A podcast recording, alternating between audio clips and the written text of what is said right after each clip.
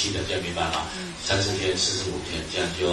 够了，不能够再长了，这样理解吗？OK，这是维生素嘛，有时候大量会产生一些啊很好的一些效果是在这边啊，这是顺便谈一下，好。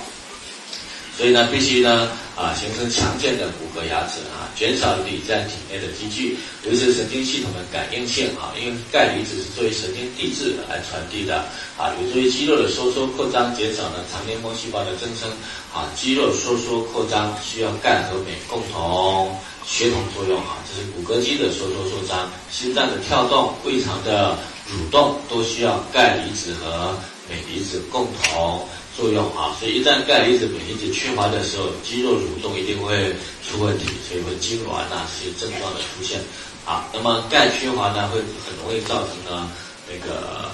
肠黏膜细胞的增生啊，形成了息肉或者癌症肿瘤啊。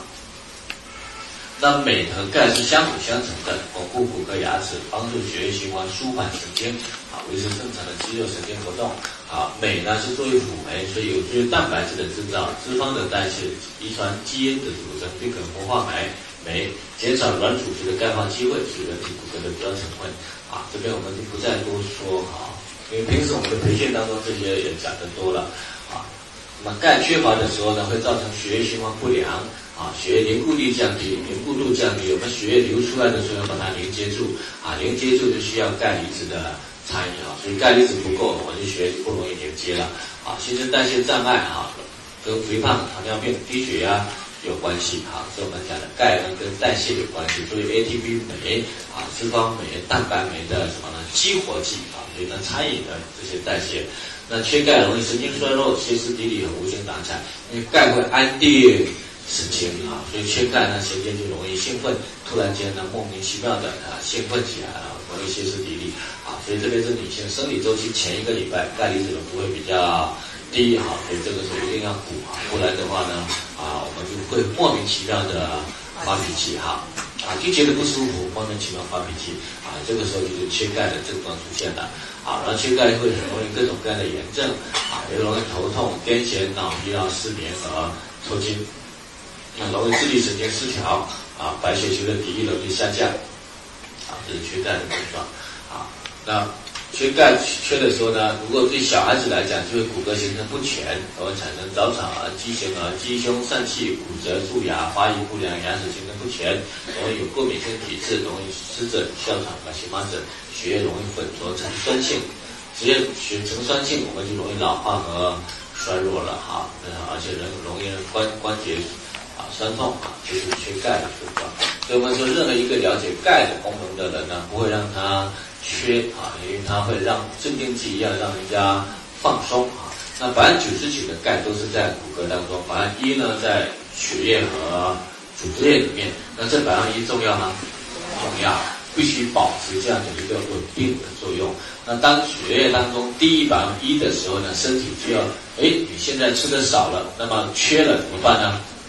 就要从其他地方调过来，因为它必须保持稳定的状态哈，所以这百分一必须稳定啊，所以通过血液你是很难测出呢你的钙有没有缺的，因为身体会让血液中的钙离子浓度呢保持稳定哈，所以一旦呢我们吃的钙每天吃的钙不够的时候呢，身体就要从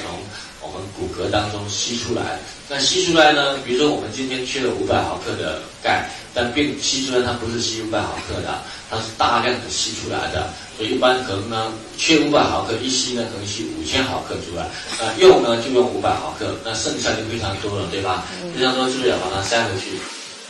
那塞得回去吗？塞不回去就乱塞了，所以就会塞在骨骼的两端啊，比如说颈椎或者腰椎，造成什么呢？骨质增生和骨刺啊，也有可能塞在呢肾脏里面，造成肾结石啊。所以我们讲，只要是有骨质增生、骨刺的人呢，就是缺钙的症状。所以一般骨质增生骨刺一般都伴随着骨质疏松，啊，骨质增生和骨刺一般都伴随着骨质疏松，啊，所以它不是钙过多，而是钙太少了，啊，吸出来了。好。那么钙呢，跟神经传达有关系，所以缺钙呢，就会神经以柔软组织表现的症状是难以让人忍受的，神经会变得紧张，工作产生的疲劳就无法缓解，所以一个人就觉得疲于奔命、精疲力竭和脾气暴躁哈。所以你会发现有些人呢，工作好像非常累的那个样子，那并不是工作真的那么累，而是他缺钙呢，神经无法放松啊，神经无法放松，他才会觉得非常累，天天觉得非常疲劳的那个样子。那如果你的钙离子够的话，多累他很容易就能够那个修复回来哈。所以修复身体需要钙，好，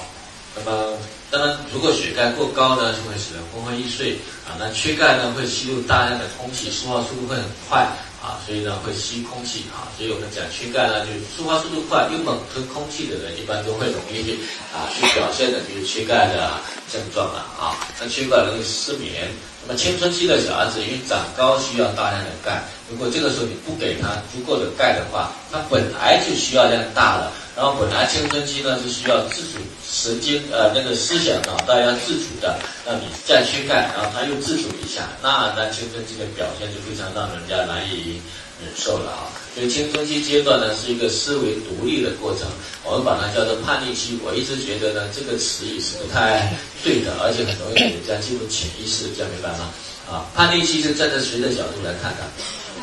父母这样明白吗？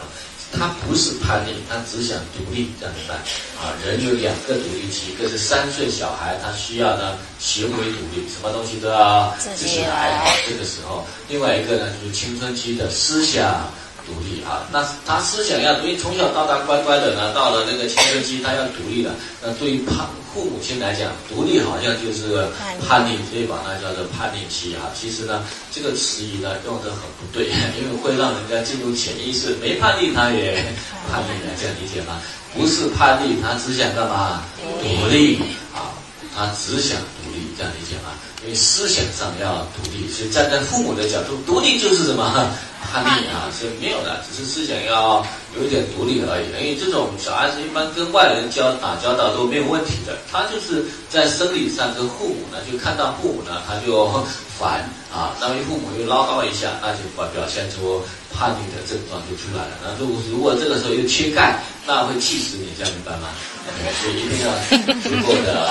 钙哈。那当然，如果有人说我小孩子很好啊，他没有叛逆期啊，没有叛逆期代表思想没独立，这样明白？依赖，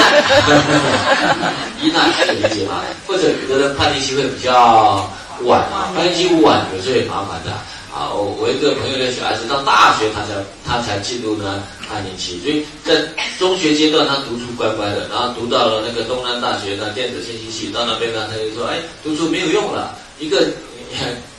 读一年之后呢，就全部给我挂科回来啊！为什么为什么挂科啊？那很好读的，他都觉得读书没用啊！我为什么要读书呢啊？那还有一种叛逆期呢，就是很多女孩子叛逆期推后，以前比较乖，叛逆期推后啊，推后的时候就说为什么嫁给了这个老公啊？你都不喜欢，为什么嫁？为什么不喜欢？就是还嫁了，因为父母反对，所以就嫁了，所以都是叛逆期 往后延的，这样明白吗？啊，所以该独立还是要。独立的哈，在这个阶段，它只是一个思维的。